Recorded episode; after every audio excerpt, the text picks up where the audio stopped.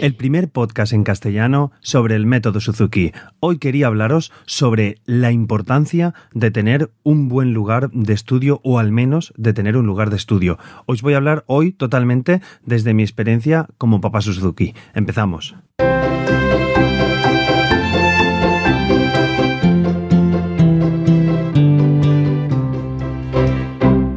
Hola a todos y bienvenidos. Soy Carmelo Sena, profesor de guitarra Suzuki y como sabéis, a través de este podcast me gusta compartir mi experiencia en el día a día como profesor y todo lo que sé y voy aprendiendo sobre esta fascinante filosofía de vida que es el método Suzuki. Y bueno, hoy quería hablaros sobre lo importante de tener un buen lugar para el estudio. Eh, y como os he comentado en la intro, os voy a hablar desde, sobre todo, mi punto de vista de, papá Suzuki en, estos momentos. Pues bueno, lo que, lo que quería deciros, eh, creo que es fundamental tener un lugar de estudio. ¿Y a qué me refiero con un lugar de estudio? Me refiero a un sitio especial donde eh, estudiemos, al sitio único de, de estudio. Me explico. Yo en casa, pues, y supongo que vosotros también muchas veces, pues tenemos eh, los cacharritos de los chiquillos por el suelo, tenemos que ir recogiéndolos, y hay veces que a lo mejor no estudiamos siempre en el mismo lugar. Podemos estudiar en el comedor, en la cocina, eh, en diversos sitios, y yo me, estas Pascuas, por ejemplo, eh, cogí un sitio de, de un cuarto de un estudio que tenemos en casa y dejé la ubicación libre para poder estudiar ahí con, con los peques. Entonces, también he puesto los instrumentos eh, accesibles, fuera de, su funda. Entonces es mucho más dinámico para ellos y es mucho mejor. Me doy cuenta que son, son más autónomos, por así decir, y muchas veces ellos mismos cogen el instrumento. Claro, estoy hablando para de mis hijos pequeños que tienen tres y, cuatro, si me oye la peque, que tiene ya cuatro años recién cumplidos, y el, mayor que tiene seis años. Entonces, como tienen el instrumento fuera de la funda, he puesto unos ganchitos en, en la pared para que estén las guitarras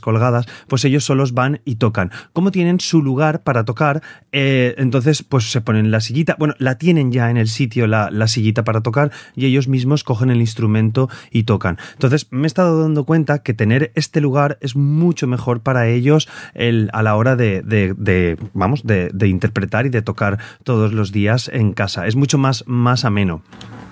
Entonces, algunos de los que me escuchéis diréis, eh, bueno, pero es que también es divertido cambiar de ubicación. Sí, evidentemente que sí. Se pueden hacer conciertos diversos, se pueden hacer cosas especiales en el cual, pues, vayamos a tocar a la cocina, por ejemplo, en el cuarto de baño, en el comedor, que sé que muchos de vosotros, pues, muchas veces practicáis en el, en el comedor, pues es interesante también todo, todo esto. Pero yo me he dado cuenta que si tengo un sitio físico libre donde ellos pueden tocar, pues es mucho mejor para ellos. Antes yo lo que hacía era estudiábamos en el comedor. Entonces cogíamos los instrumentos y los llevábamos al comedor. Pero muchas veces pues iba con la peque o iba con el mayor y mm, a veces uno de los dos pues desfallecía un poco en ese pequeño camino que digamos vamos de la habitación al comedor. Pues en ese pequeño camino a veces se desfallecía uno de los, de los dos.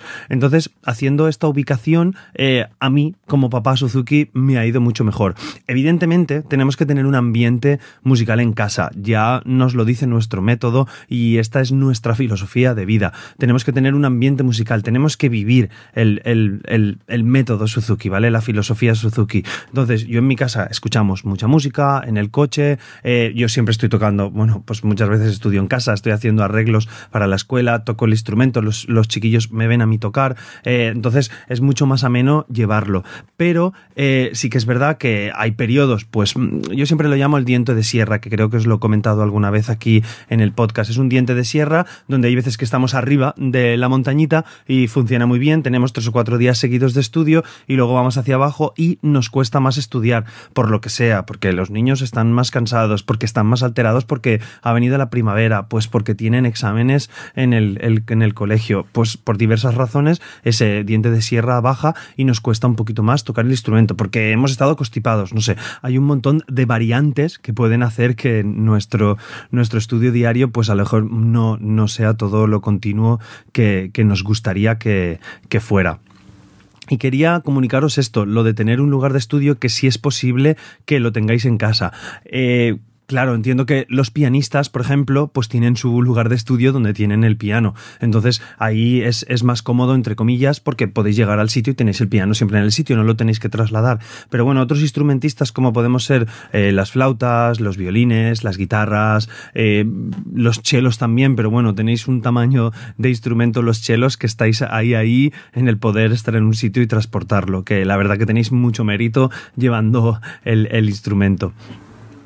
Entonces, puede ser que no tengamos esta opción. Oye, Carmelo, es que no tengo un cuarto destinado, somos tres en casa, tenemos una casita pequeña, no tenemos un cuarto destinado al, instrumento. Yo no tengo un cuarto destinado al instrumento, ¿vale? Quiero que, lo tengáis en cuenta. Es un cuarto común, por así decir, de toda, de toda la familia, pero hemos puesto un apartadito que es donde están los instrumentos y donde está la sillita y es el rincón de, tocar. Ese es el rincón del, del músico, el rincón del guitarrista. En mi caso, yo le llamo el rincón del guitarrista. Entonces, es muy interesante para ellos y además divertido y os puede hacer cambiar la dinámica.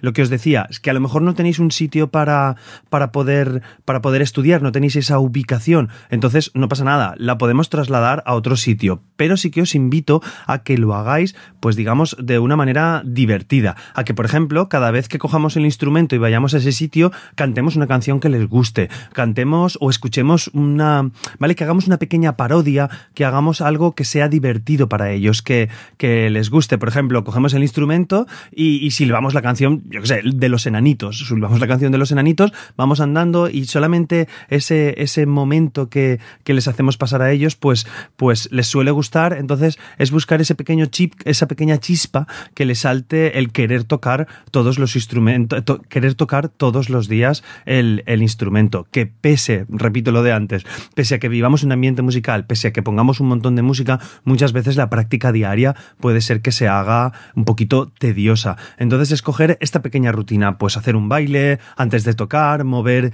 mover la funda de cierta manera, poneros de esa manera. Creo que puede ser muy interesante. Y si tenéis un trocito en el comedor o tenéis algún trocito en alguna estancia de la casa donde puedan estar los instrumentos, sobre todo accesibles, fuera de la funda o fuera de la funda a lo mejor tampoco, depende del, del instrumento, pero con la funda abierta, que sea muy, muy accesible para ellos, porque muchas veces os sorprenderéis cogiendo el instrumento. Yo muchas veces mi, mi, chiquillo está jugando pues con sus muñecos, con sus cosas, los Playmobil, los Legos que tiene él y en cierto momento de repente pues escucho la guitarra y porque se ha ido, ha cogido la guitarra y les ha empezado a tocar a los muñecos o le apetece tocar una canción por, por lo que sea. Entonces, resumiendo un poquito el capítulo, ¿vale? Eh, quiero deciros, si podemos encontrar un lugar de estudio donde ellos se sientan donde ellos se sientan a gusto, pues mucho mejor que mejor.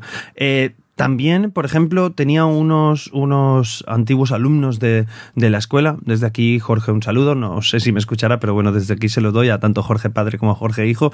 Les doy un saludo. Pues ellos eh, hacían lo que llamaban el momento musical. El momento musical que era, pues apagaban todas las luces de la casa, se ponían en un cuarto que solamente iluminaban el trocito donde estaban. Entonces le llamaban el momento de la música, creo recordar, o el momento musical. Y era ese momento especial donde estaban con la música. Entonces es una manera de hacerlo especial y los niños todo lo que sea especial y todo lo que sea diferente lo van a, agradecer un montón. Entonces podéis coger esta idea si queréis y buscar el momento de música, el momento especial, el momento con los papás, con las mamás, de no sé cómo, cómo lo veáis vosotros. Entonces, resumen, que me voy por las ramas. Buscar un buen lugar para estar si podéis. Y en el caso de que no podamos tener ese, ese lugar, pues hacer siempre el mismo movimiento, hacer siempre la, la misma canción hacer, eh, dramatizarlo un poquito, dramatizarlo pero en parte cómica me refiero, dramatizarlo un poquito mientras vayáis caminando, bailando de vamos a estudiar, vamos caminando, podéis hacer cualquiera de estas cosas y a los, a los chiquillos les, les gustará un, un montón de verdad. Y siempre que podáis, la funda abierta o el instrumento súper accesible para que lo tengan. Toquéis el instrumento que toquéis, pues si tocáis el, arpa o cualquier otro instrumento, pues aunque esté tapadito, siempre tenerlo que ellos mismos eh, además esto es muy, muy Montessori, si, si me escucháis alguno conocéis la metodología, que tengan acceso y que puedan cogerlo en cualquier momento porque será mucho más